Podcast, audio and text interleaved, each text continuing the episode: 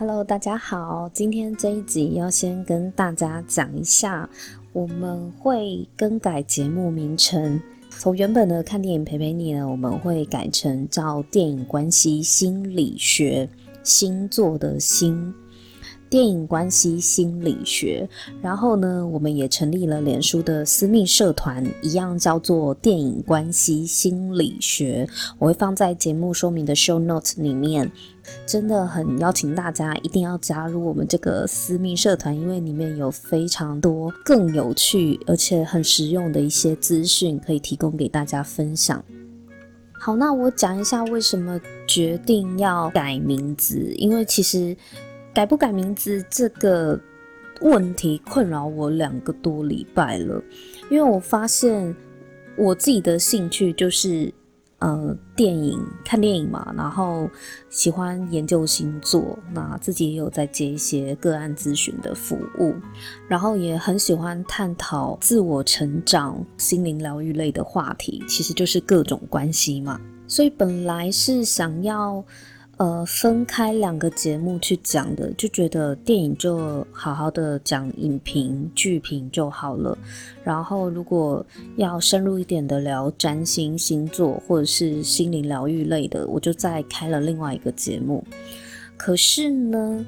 在跟一些朋友讨论之后，就是我收到大家给我的回馈，包含有听过我节目的听众，就是给我一些回馈，认为。这两个领域，就是我我想要做的这些主题，并没有冲突啦，没有一定要完全再另辟一个节目。那我自己实际操作了，我另外一个节目已经收掉了，就是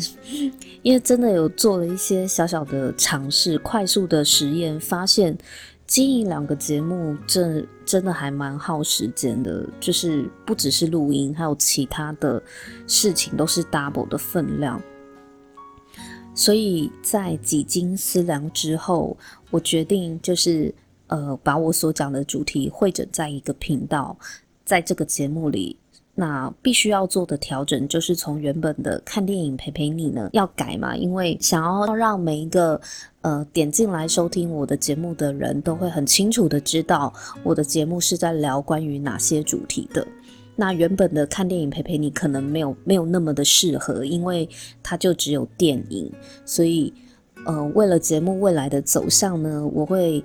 调整我的节目名称。也刚好录到这一集第二十集了，这是我一开始要做 podcast 的时候给自己的一个阶段性的小目标，就是我一定要先做满二十集，然后在这二十集当中，我确实每一集都有一些新的 learning，就是我学到了非常多的东西，所以每一集。都有在优化。如果你有从我的第一集听到最近的话，应该就会发现我每集都在做一些小尝试。那有一些尝试可能没有那么的好，就是嗯，反应普普，或者是跟我想的不一样，其实也有失败的啦。那也有表现的不错的，超乎我想象的。其实做 podcast 节目最终的目的就是希望可以透过优质的内容创作，去给大家一些娱乐跟教育的一些效果嘛，就是轻知识、软知识这样子。所以未来这个节目呢，我们也会朝呃，除了聊电影。如果你过去很喜欢我做看电影陪陪你的单元的概念，你喜欢我的角度去分析剧评影评的话，你不用担心哦，一切都不会变的。借用一下怪胎里面的台词，就是这个主题是我的核心，我当然会留着啊。你看我连封面都没改，只有改文字，你就知道我有多怕掉粉。没有啦，就是，呃，我